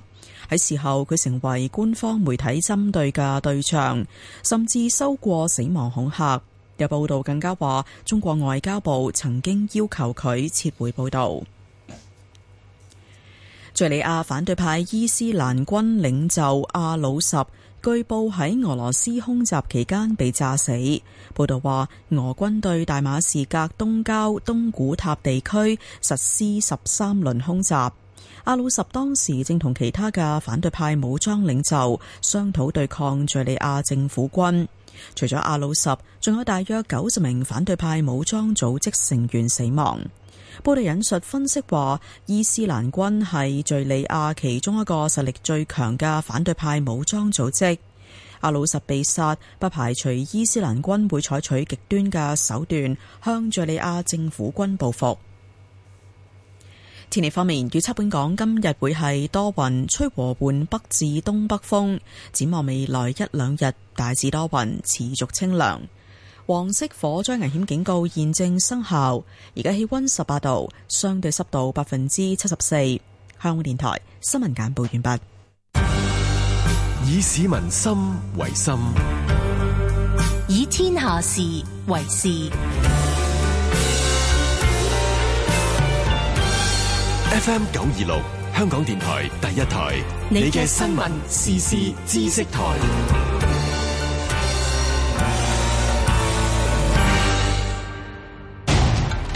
引發共鳴。觸動神經。二零一五聲音檔案選舉，十月十六號，無求。立法會討論引用權力及特權條例調查公屋食水含鉛事件，政務司司長林鄭月娥總結發言。前人話人到無求品自高，今日我話官到無求膽自大。請即登入 rthk.hk 網上投票，截止日期十二月二十七號。二零一五聲音檔案選舉，有聲為證。我唔係因為有個仔先至做特殊教育嘅，兩歲幾佢都未識行，佢係特殊教育工作者。非常之好彩啦！撥款咧差唔多成四千萬，重建咗呢間學校。計過啦，呢個五分鐘嘅探訪咧，每一分鐘值八百萬度啦。佢係靈實恩光學校校長羅啟航。有好多人咧都會靠讀書，觀察仲重要，身邊嘅事物咧都係充滿知識嘅。星期日朝早八點到十點，車淑梅舊日的足跡。老友記啊，老友記，我係安德尊，社會福利署嘅老友所為活動計劃，鼓勵老友記學下新嘢，做下義工，同隔離鄰舍守望相助，活出豐盛嘅人生。加埋政府嘅兩蚊交通優惠計劃，老友記可以開心四圍去，多啲參與社區活動，貢獻社會。想參加老有所為活動計劃，打三一八三九零九九問下啦。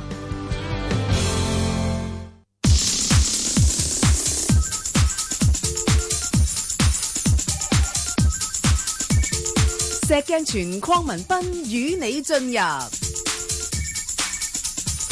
投資新世代，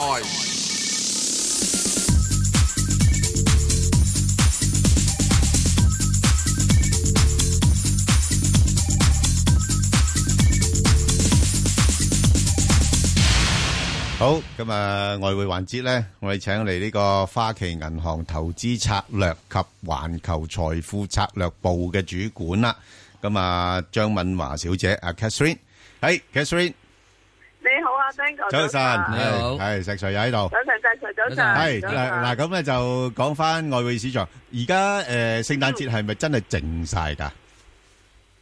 都定嘅，不過我諗個市場咧開始都講緊誒二零一六年嗰個匯市嗰個展望啦。係咁同埋誒，譬如英國方面咧，我覺得都值得留意，我哋一陣都可以講下嘅，因為誒佢講即係公投脱歐嗰度咧，其實都會誒、呃影響到個英鎊嗰個表現嘅。不過整體嚟講咧，我哋見到最近咧，自從啊聯儲局開始即係加完息之後咧，個美金咧就誒、呃明顯係弱咗。咁啲人都有講啊，究竟二零一六年個美金個經濟係咪已經完結啊？咁嗯咁、我哋覺得短期內個美金咧可能會先行即係誒呃整固少少，因為嗱、你睇到啦，就美國個加息幅度應該又唔會話太多。咁另外歐洲同日本之前大家估佢會有比較大規模嘅量化寬鬆措施咧，亦都冇出現到。咁所以我諗美金短期調整係會有㗎，同埋我諗石 Sir 同 Ben 講，可能之前嗯都睇過啲評論啦。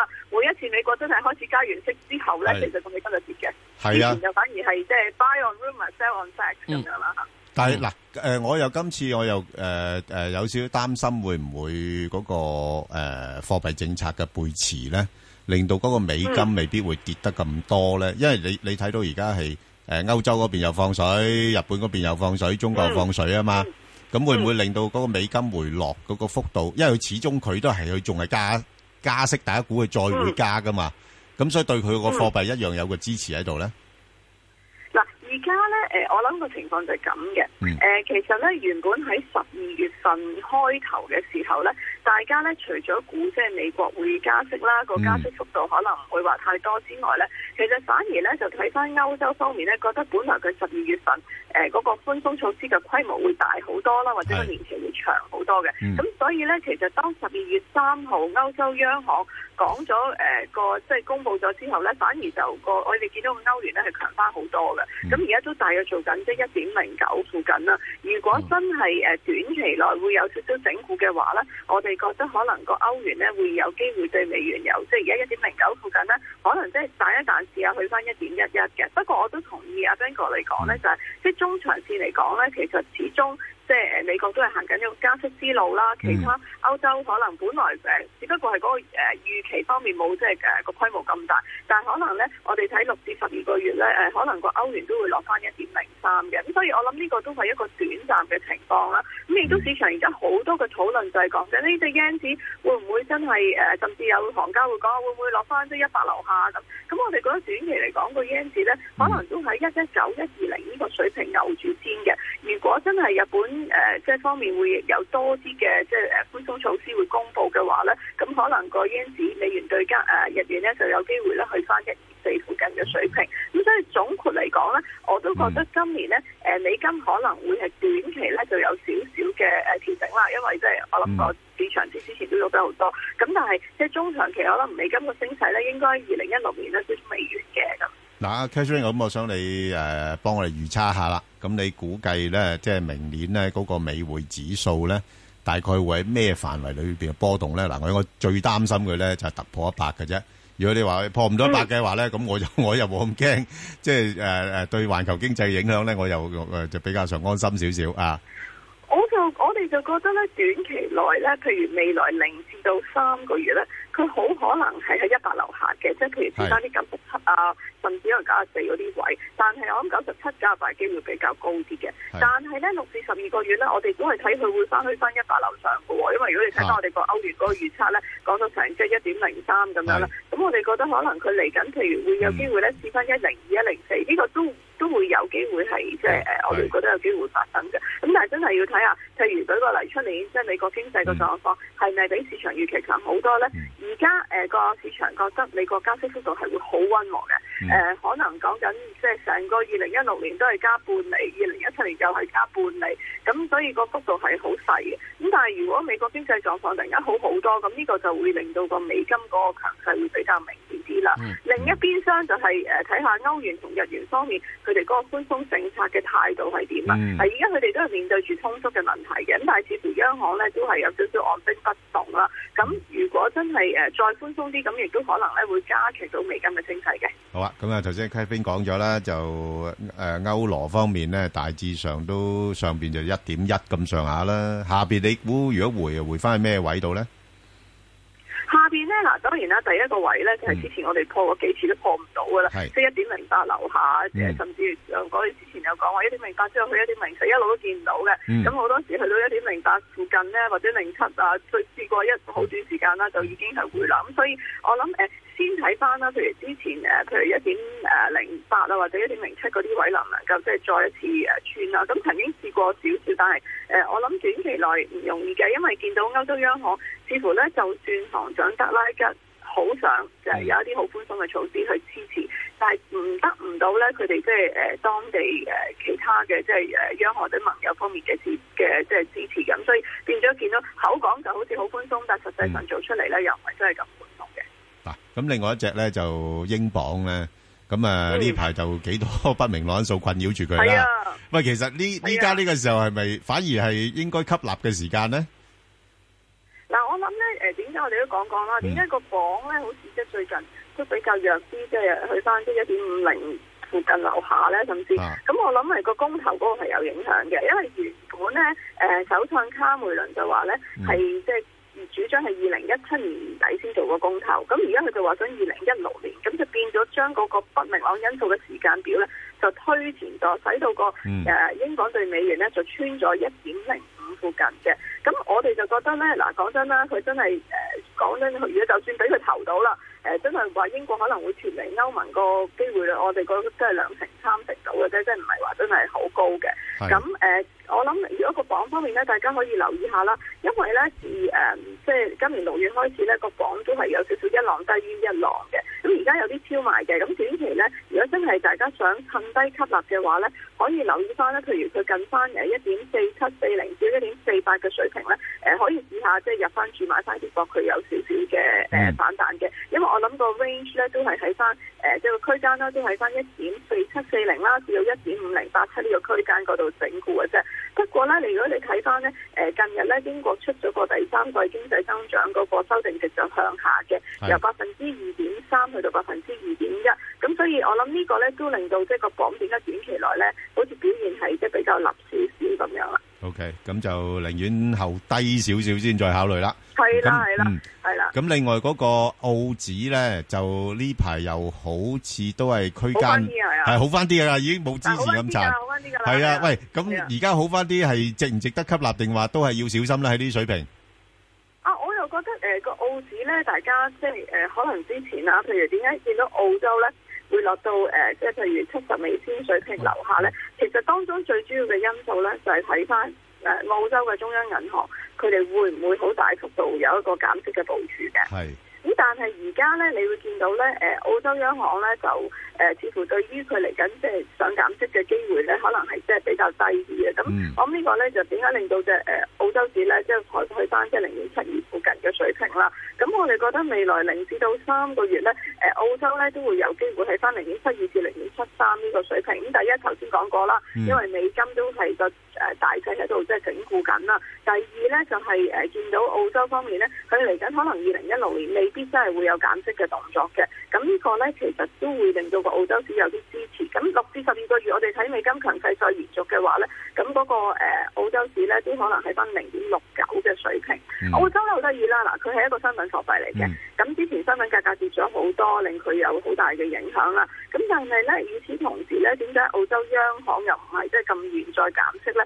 第一就係見到譬如當地嗰個樓市係非非常之熾熱嘅，咁你再減息就即係令到個誒、呃、樓市有少少誒呃火上加油啦。第二就係見到澳洲本身咧誒、呃除咗商品以外嘅一啲經濟環節咧，其實做得唔錯嘅。咁所以我諗澳洲央行就有個籌碼就決定，即係可能暫時咧未必會再減息住啦。 OK，咁啊都叫做企翻穩少少啦，而家吓。冇錯。好，咁啊誒樓指咧，亦都差唔多情況喎，你睇唔睇好佢咧？但樓市咧而家咧誒，大約做緊即係誒零點六八附近嘅水平啦。咁、我覺得佢同澳洲市都係相似嘅。係但樓市就減咗一次息嘅，第二間係十二月。咁但係嚟緊亦都係咧，可能未必咧會再有好大嘅一個減息嘅動作啦。咁所以誒呃樓市咧短期可能都留意翻零點六八、零點六九，可能有少少機會有少少嘅上升空間都唔出奇嘅短期。咁但係誒、呃下邊六至十二個月咧，我哋都係睇翻咧誒大約零點六。附近嘅水平。咁所以正如 Ben 哥你講，就即係比較區間上落一啲嘅。咁如果落翻少少咧，又唔使好似舊年咁驚，覺得佢會有一個好大幅度嘅調整啦。咁可能即係趁低吸納買翻少少咁樣。 OK，好，咁啊，另外呢，就呢排就油價就，誒，做返好少少啦，誒，跌咗咁多，係咪？咁啊，加紙又有冇機會做啲反彈呢？我諗加指方面咧，就誒、呃你見到個加指咧，而家大約佢都係翻一點三八附近嗰啲水平啦，美元對加元。咁我哋會睇咧，其實個加指咧，就你都係講同個油價有好大嘅影響。咁但係誒、呃我哋自己睇個油價嗰、個誒、呃、調整咧，唔係即係短線好多時即係跌得多，佢會有啲反彈啦。但係誒、呃始終咧就都係有個易跌難升嘅格局嘅，特別係出年咧，其實誒呃嗱、第一美國又即係取消咗個即係誒石油出口嘅禁運啦，第二咧就係、其實伊朗咧有機會喺出年咧再重頭翻去呢、個誒、呃即係石油嘅市場嘅，咁所以誒呢啲因素咧令到供應要增加好多，所以個油價都係我覺得都係有少少易跌難升嘅情況啦。咁誒加指咧，其實我哋睇零至三月個加元咧可能會去到一點四二附近咁，即係而家一點三八去到一點四二，咁即係可能仲有加指有下跌嘅空間啦。咁誒、另外誒六至十五個月就同而家差唔多，都係睇翻一點三八附近嘅水平嘅。 OK，咁啊，誒，短期，誒，日元喺邊個區間裏邊上落？但日元咧，我諗冇啦，即係短期內咧，大家都要睇翻即係一二零附近呢一個水平啦。咁如果日本央行會有多啲動作嘅，咪試翻之前一二二、一二三嗰啲水平啦。咁但係誒、呃短期嚟講，我覺得個波動性咧就誒、呃可能會暫時係有個整固嘅情況。要睇翻咧，日本出年咧，佢哋三四月就會財政年度完結，就傾加人工啦。係咁就睇下究竟嗰、個、呃、即係商討方面會唔會誒、呃出出先有啲動作，令到誒、呃即係會誒、呃、暗示有啲寬鬆嘅措施會出台。如果唔係就我諗暫時一二零附近呢個水平應該都會係誒、呃大家留意翻下邊一一九，上面一二一都係一個比較窄幅嘅水平嗰度增持啦。 OK，咁啊，誒，而家美元冇咁強勢啦，咁會唔會比較利好返少少金價呢？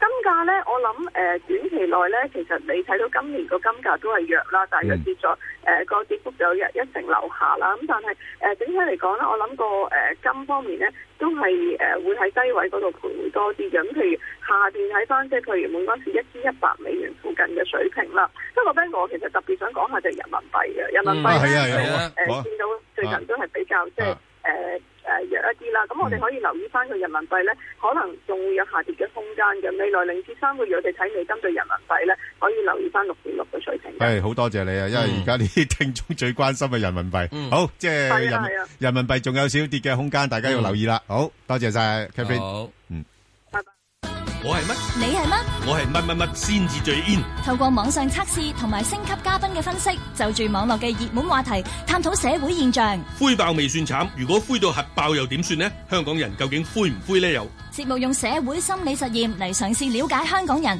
反覆爭取而失敗嘅無力感，又可以點樣去應對？仲有電影導演黃修平講下佢理想中嘅香港同埋香港人嘅希望。我係乜乜乜，今晚七點無線電視翡翠台播出。投資新世代，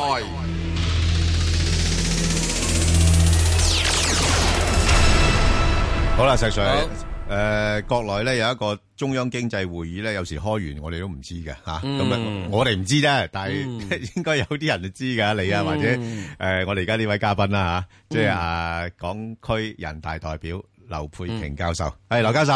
誒，早晨，係你好新年快樂，系，大家好啊，系啊，嗯咁好啊嗱就诶中央诶经济工作會議就已經開完啦，係啊，嗬？喂，佢開今次完㗎啦啊嗰個嗰個重點喺邊一度咧，或者有啲咩值得我哋留意嘅地方咧？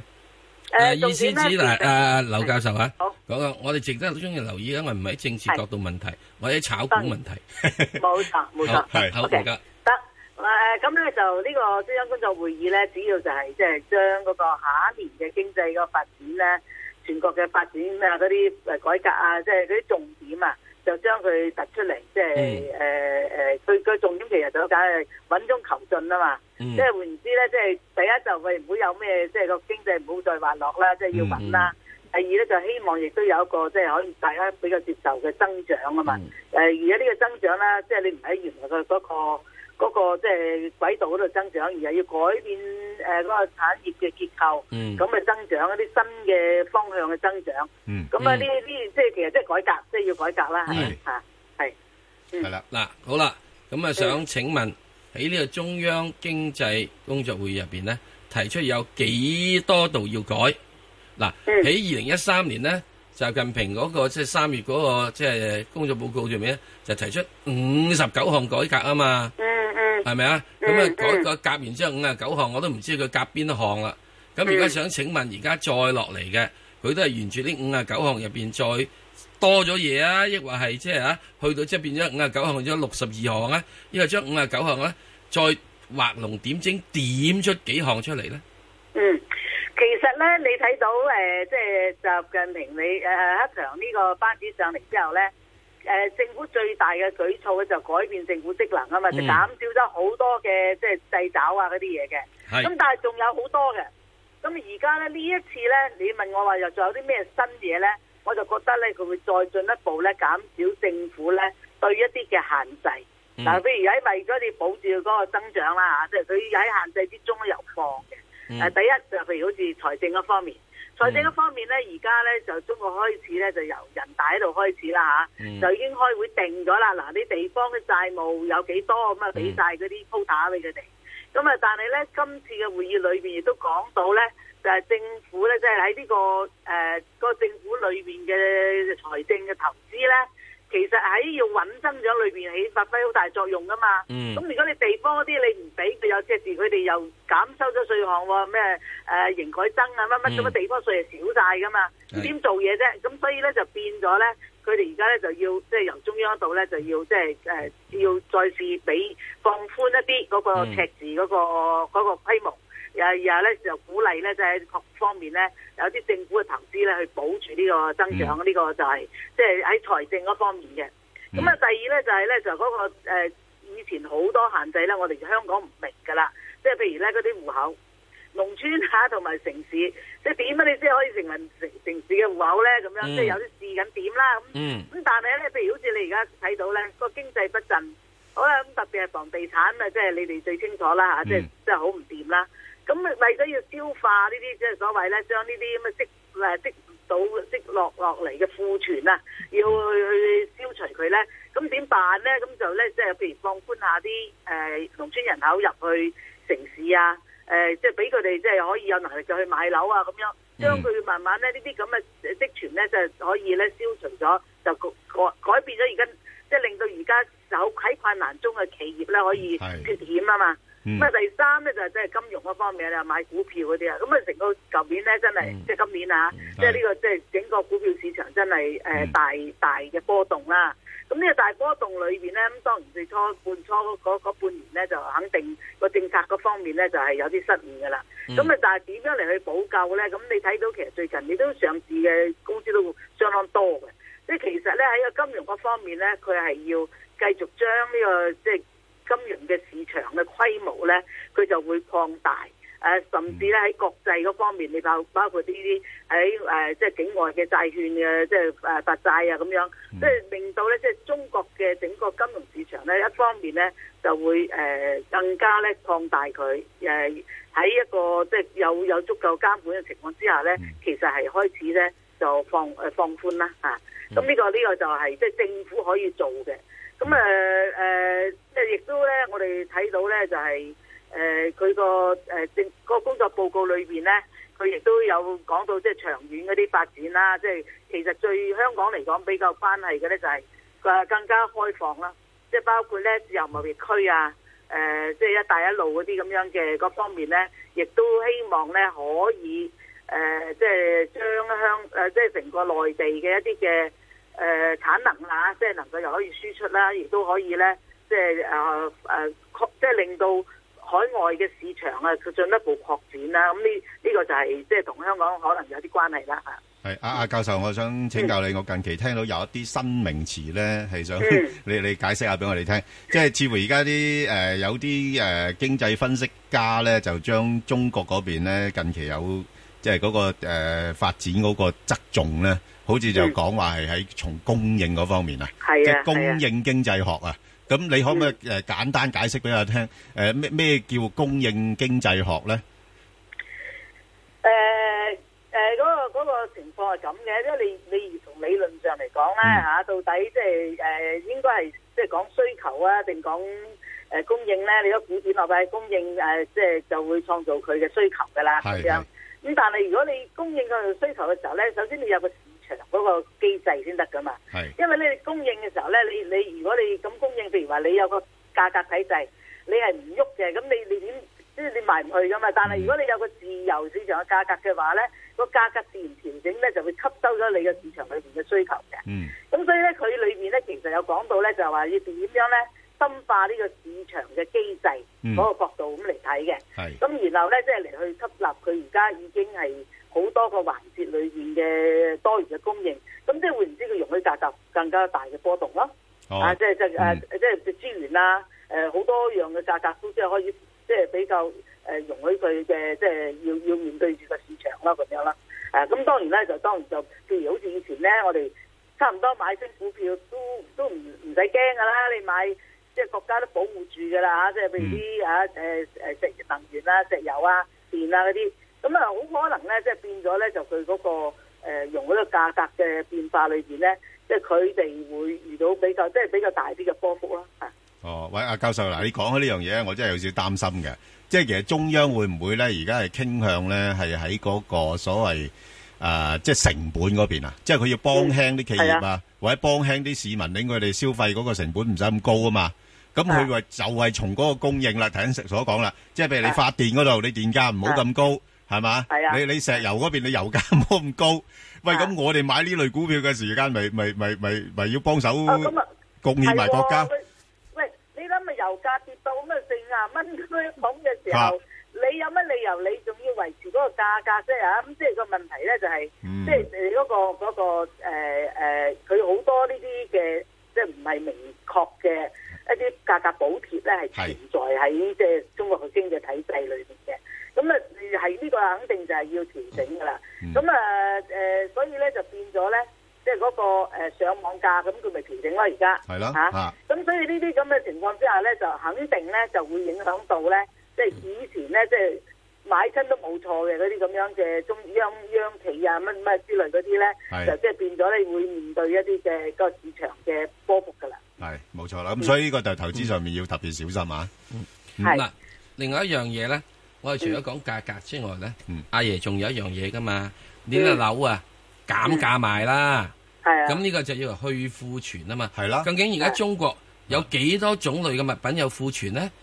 啊，除咗樓之外啦，我仲有啲其他好多嘢啦，鋼鐵咧仲有咧煤炭啦好啦。各自應該嗱，各自啊各自嗰樣嘢嘅話，喂，啲水泥你減價俾我都冇鬼用噶嘛，嗯係咪啊？我屋企啊，成間屋入晒水泥之後，我瞓邊啊？係嘛？嗱，黃金減價咧，我就有用喎，麵包減價我都冇用嘅喎，發毛噶嘛。嗯好啦，咁點處理問題？好，解解釋中國嗰個機制先嚇。好特別煤炭咧，我啱啱去完陝西就知道啦，係佢哋就要求喂俾我哋上網多啲啦，個煤炭咁樣嗯係延安啊。嗯我我我我我哋我哋要求我哋人大代代去要求啦。我我點要求啫？而家國家嘅政策就係啱改變。第一就係已經唔再用咁多煤炭啦，係咪？係第二咧就係嗰個全世界嗰個煤炭價格一路已經即係中國嘅供應過多已經跌到不得了㗎啦嘛。而家好簡單啦咁你呢，個房屋反點潮流搞？嘅啊房屋點搞？房屋點搞？嗱，首先講你煤炭先啦，因為煤炭所以嘅情況咧就話咧，即係你你如果你嗰啲地方啊，如果係靠呢樣嘢嚟去即係揾揾揾收入嘅咧，啲地方政府咧，即係換言之咧，佢真係會遇到困難㗎啦。咁啊，至於房屋嗰方面咧，主要係嗰啲即係城市啊，即係城鎮嗯啦嗰啲啦，即係未必係一級嗰啲城市，係即係中即係啊二二級嗰啲城市啊，中中中嗰等啲嘅就困嗰啲難啦城市係咪啊咁啊困難啦，咁佢係我我我咪講到呢個點咧，就係話嗰個戶口嚇。係戶口係用人